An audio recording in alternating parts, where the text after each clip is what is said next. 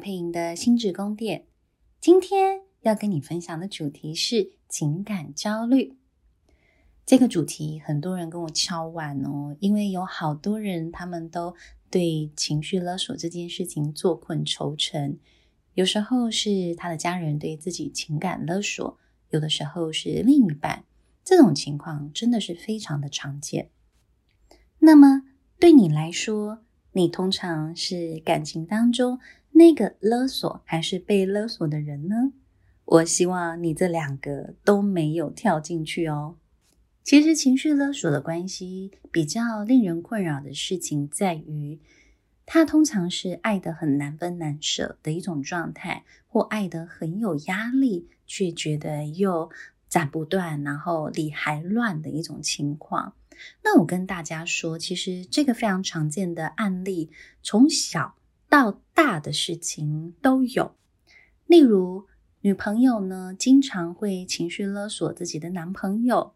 那这种小事情，像是我今天想要吃意大利面，我很希望你陪我去。那这种很常见的句型，通常是：如果你不陪我去，你就是不爱我。如果你不愿意跟我去看电影，你就是不在乎我，你没有把我放在心上。所以这种常见的句型，如果你不怎么样就怎么样的形式，其实也是情绪勒索者非常常用的一种惯性的句型。那里头也包含了我在情感当中的很多对情感的强制性，好，强制你要能够满足我的需求，所以也会认为对方要有很多的应该跟必须，往往就是因为有很多的应该跟必须，导致他们会有大小吵不断的情况。然后呢，你知道吵完之后，大家情绪又不好嘛，包括女孩子会很难过，男孩子也会很愧疚，就觉得自己应该要多让步，女生就不会这么难过了，女生也许就不会太过于反应过度啊，或者是她自己也可能会很自责哦。包括觉得说，我如果不要这么对男朋友凶巴巴的，也许事情也不会这样发展。所以你看，这两边的人都一直为这种情绪来来回回的状况觉得很失控，但又觉得很无可奈何。那这里头他们的关系互动到底发生什么事呢？我们能不能去拆解这个情绪勒索下面他的心路历程究竟发生什么事呢？我会跟大家说，其实情绪勒索两造。如果你会经常在这个关系里头陷入这种难题，都在说明一件事情是：这两边的人都有一个很大的共同点，叫做我很害怕失去关系。如果我现在不害怕失去关系，基本上对方有这些不合理的要求或情绪过于激烈的时候。我会对他的要求不太有反应的，我顶多会觉得说，觉得非常的困扰，何以这件事情时常发生？但是如果这件事情持续再发生下去，对我来说，其实那个心理的负荷太高的情形之下，我可能就会决定我要对这段关系做出一些决定，包括很慎重的跟对方沟通讨论，或者要离开这段关系。但大部分情况，我们会在这段关系里头很长一段时间，而有这个来来回回的情况。第一个，我刚刚讲的很害怕之外，其实还有很多的原因，包括我觉得，既然我身为男朋友或女朋友，我就应该怎么样怎么样的那个应该背后的义务感跟责任感，其实是非常强大的。所以，这种义务感很强大的状态。它会导致，当对方跟你要求什么的时候，你会认为你应该要去全方位的满足他的需求，你会变得很难去思考说他这个要求究竟合不合理。我个人的能力，我有没有一个能力的边界，我做不做得到？其实有时候你会变得没有办法去思考这个层次。那再来是，我们很容易跟对方的情绪都搅在一起了。这种情绪都搅在一起的状态，意思就是，当我看到对方因为我没有满足他的期待而情绪很低落或情绪很爆炸的时候，我会充满了罪恶感。可是你们知道究竟罪恶感是什么意思吗？来跟大家稍微科普一下，其实罪恶感它在代表的是，我知道我做错事情了，而我对于我做的事情，我觉得非常的不好意思，非常的应该要学会去改进啊，因为我做的事情可能实质造成别人的损失。所以，一个健康的罪恶感，它通常是这样子的概念，它在帮助一个人长出同理心，能够去理解别人东西受损的那个心情，或失去了某样东西，他不舒服的感受。它让我们真正知道我做错了一件事。可是，在情绪勒索之下，他的罪恶感其实是一种毒性的罪恶感。它会让你根本分不清楚，你到底是不是真的有做错事情啊？但既然已经到了毒性罪恶感的概念，它代表的是，我不管怎么样，我只要对方的情绪不好，我就会觉得我做错事情，我就会自责，我会歉疚，我也会有罪恶的状态。那这个时候，其实我们两方的人就会分不出情绪的边界了。那说到这里，你一定会想问我，嗯、那我该怎么知道什么是情绪的边界呢？坦白说，我们怎么学情绪的边界，来自于我们原生家庭的一个情绪模式的教养，也就是你们家庭当中对于情绪有没有自成一套的文化呢？我来直接跟你说两个情境，你们自己去感觉一下。如果有一天啊，你当时还是小朋友，你看到妈妈脸色不太好的回家了。然后她脸色不太好，东西啪在桌上，哦，一啪，然后就开始破口大骂了。开始说：“你这个东西怎么还没做好？还不赶快弄？快点去弄！”哦，我要稍微压低一下声量，因为我怕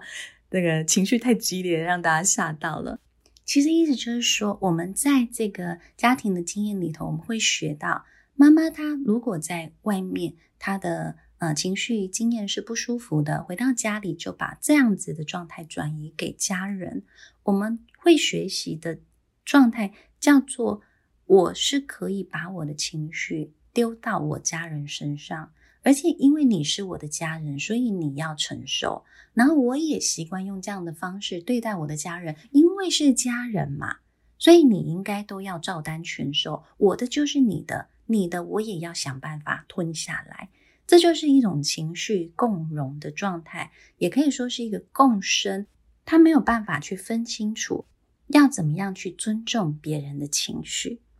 但如果我现在再给大家另外一个情绪的情境，如果你一样是小朋友，有一天你看到妈妈回来了，你知道她的情绪状态应该不怎么好，因为她脸色不太好看。可是你妈妈回家的时候就看了你一眼，就跟你说。你先把你的事情做一做，我呢需要一点时间，我要消化一下我现在的情绪。如果你妈妈就带给你这样的讯息，然后你就做了你自己的事情，因为妈妈就回自己的房间去。过没多久，爸爸回来了，然后就看到，诶，怎么家里这么安静？然后问了孩子说，诶，怎么了？啊，妈妈呢？然后你就跟他一五一十的说，妈妈刚刚说了什么？这时候你就看到爸爸走到他们房间的门口。敲敲门，就问说：“老婆，你还好吗？我可以进来吗？还是你需要自己的空间呢？”然后这时候，你基本上你就会学到很多跟前一个家庭很不一样的方式。这个东西叫做，原来每一个人他都可以有情绪。而这个情绪，它不一定需要去影响到别人，而每一个人都有足够大的能量去消化跟处理自己的情绪，而彼此呢，都可以尊重彼此的情绪状态，也愿意在自己 OK 的情况下提供给对方情绪上的支持。所以，当你在呃，情绪分也非常清晰的家庭里头，你就会知道每一个人可以为他自己的情绪负责。那一旦你知道每一个人其实都可以为自己的情绪负责之下，其实你就不会有所谓受害者、拯救者这样子的概念发生。因为其实情绪勒索有时候是一个有人陷入困境了，他看起来好可怜哦。你要当那个拯救者，你要去完成他的心愿，达成那个使命，然后把他救出来。这个情形，你们的关系好像才有办法顺利的运行下去。但是在情绪分野清晰的家庭里头，你就知道你不需要去当什么拯救者，因为他自己就能帮他自己走出来。而他现在情绪陷落的情况，其实也不是你造成的，很有可能是他自己心境的状态。而你充其量你可以做的，就是在旁边支持他，或让他把情绪有一些消化了。当他需要跟你谈，当他需要协助的时候，你再去参与他的情绪状态，其实就是这样的情形。所以你知道，我有时候会说，心理跟情绪，它会有一个门当户对的状态。那个门当户对也真的是门当户对哦，就是你的家庭里头，他怎么样处理情绪，基本上你很容易找到一个相对应处理情绪也让你感觉很熟悉的状态的家庭。所以想想，如果你就是来自前者的这样子的家庭哦，大家所有人的情绪都搅在一起。当你现在跟另外一个伴侣在一起的时候，当你在发脾气的时候，情绪非常低落的时候，然后忍不住要飙骂的时候，你发现对方是非常冷静的看着你，并且他是跟你的家人的反应是不一样的，他没有那种很急的、很着急的想要讨好你、想要哄你，他是很冷静、很理性的看待你的时候，你知道你会非常非常不习惯，而且在那一刻，你其实会觉得你怎么可以这样子？你根本就不爱我啊！你还说你多爱我？因为他爱人的方式就会跟你所想象的爱人的方式是截然不同的，所以这段关系其实也会走得非常的呃不顺遂，原因就在这里。所以回到自己身上的是，如果你是那一个经常会勒索的人，你就要很清楚知道，一个经常性勒索别人。他会有一个习惯性掉入受害者情境的状态，然后他会创造出这种受害者的氛围，然后让对方要变成呃拯救者。如果他不变成拯救者，他就很容易是加害者的情境。但是受害者本身是一个太容易弱化自己的一个角色。如果你现在正在听，然后你是勒索者，你也常常掉进去受害者的情节，其实你可以好好的回到自己身上去帮自己看一看是，我真的有自己想象中的这么弱吗？还是我其实可以为自己多做一点事情呢？多为自己承担一些？我可不可以不要每件事情都挂在我的另一半身上，要求另一半来满足我呢？如果你常常掉进去勒索者，其实也在说明的是，可能你的生命当中有很多匮乏的部分，有很多依赖的部分，总等着另一半来救赎你的生活状态。那其实就会发现，你会有一种常靠人人跑、靠山山倒的状态。那其实也蛮辛苦的。那如果你是一个被勒索者，你也要能够好好理解你自己身上的这些害怕啦，然后限制到底是什么？其实一个被勒索者，他通常身上有很多需求是不被别人看见的，或者他自己本身也常常忘记他自己的需求，往往以别人的需求为主，那就很容易勾上像这样子习惯性勒索别人的关系。那当然，我会说，你其实就好好的回到自己身上来，看重你自己的需求，练习为自己发声。那当然，我觉得一个最实际跟最现实的状态是，其实被勒索者真的很不喜欢发生冲突。他如果发生冲突了，就很容易自责。可是如果我们现在开始看到关系是两造的责任。关系当中每一个人都要负起责任的时候，你就可以开始去思考，也许他要开始学会承担他那一部分的责任了。而在我的工作经验当中，因为其实看到很多人从很强烈的情绪勒索的亲子关系里头逐渐脱离开来，大部分的人的确需要经历一段关系的适应期，也就是他会需要为期半年甚至到两三年之间的时间，而这段时间其实关系都会是不太舒服的状态，特别是当一开始我们说被勒索者想要去拉开关系，想要去设立界限的时候，他直接面临到的是对方可能在他的权威。或者是他没有办法获得他要的东西，他就会用更激烈的情绪来控制你，来威胁你。但是如果你一样踩稳自己的状态、自己的原则，对方就会逐渐发现，原来他的情绪再怎么样的慷慨激昂都没有办法影响你的时候，他可能就会采取另外一个操控的方式，叫做冷战。然后在这个冷战里，有很多人就很受不住。然后就会再次妥协，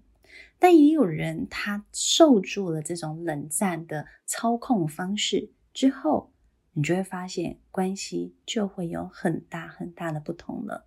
所以不论是在关系里头的热战或冷战，它其实都是一种情绪操控的方式，它在要你能够妥协，要你能够再更积极的为这一段关系。呃，走回原本的状态，或多做一点事情。可是，如果这两个方式都没有，他可能就会陷入一种巨大的失落的状态，而这个失落的状态就会逼迫他开始学会适应我们的关系已经长得跟以前不一样了。而这个时候，你的家人也好，或者是你的伴侣也好，才有可能真正的去走那一个关系适应的历程。他才会觉得哦，我真的要改变，我真的要学会尊重你不一样的状态。所以，也许你们就会发现，哇，原来关系的平衡跟尊重是如此珍贵的一件事情。他说，真的是非常得来不易的东西哦。好的，听到这边，不晓得你们对情绪勒索，然后在勒索与被勒索之间的这样子的情绪，还有你们背后的情绪哲学，有没有更多的理解了？我还是要提醒大家，如果你经常在这种勒索与被勒索的状态里头，通常也在说明的，你们在关系当中其实是太多的恐惧感，导致你们安全感不足的状态。安全感不足呢，你有时候就会透过要求对方、操控对方来获得一种安心的感觉。但是无论如何，这一些方式都依旧让你们的关系走在蛋壳上。怎么样让自己的关系慢慢的走向康庄大道？我会说，其实是你个人的安全感。要能够补足，我们在爱心里，接下来九月下旬呢，有为期六周安全感训练的线上互动的课程，它是我们最后一期的课程哦。如果你有兴趣，都欢迎在下方的说明栏看到这个呃课程详细的资讯，你也可以报名来参加。好的，我们今天这一集节目就要到这边告一段落了。如果你喜欢我的 Podcast，欢迎你分享。留言或者是评分，我发现来听我 podcast 的很多听众朋友，其实都非常的认真哦，都会在 podcast 上面做很多的笔记，然后在 IG tag 我，我都觉得很开心看到你们就是这么认真的学习跟回应给我。那你们这些回应都是我不断制作课程最大最大的动力。再一次谢谢你们这么细心的聆听喽，我们下次见喽，拜拜。Thank you.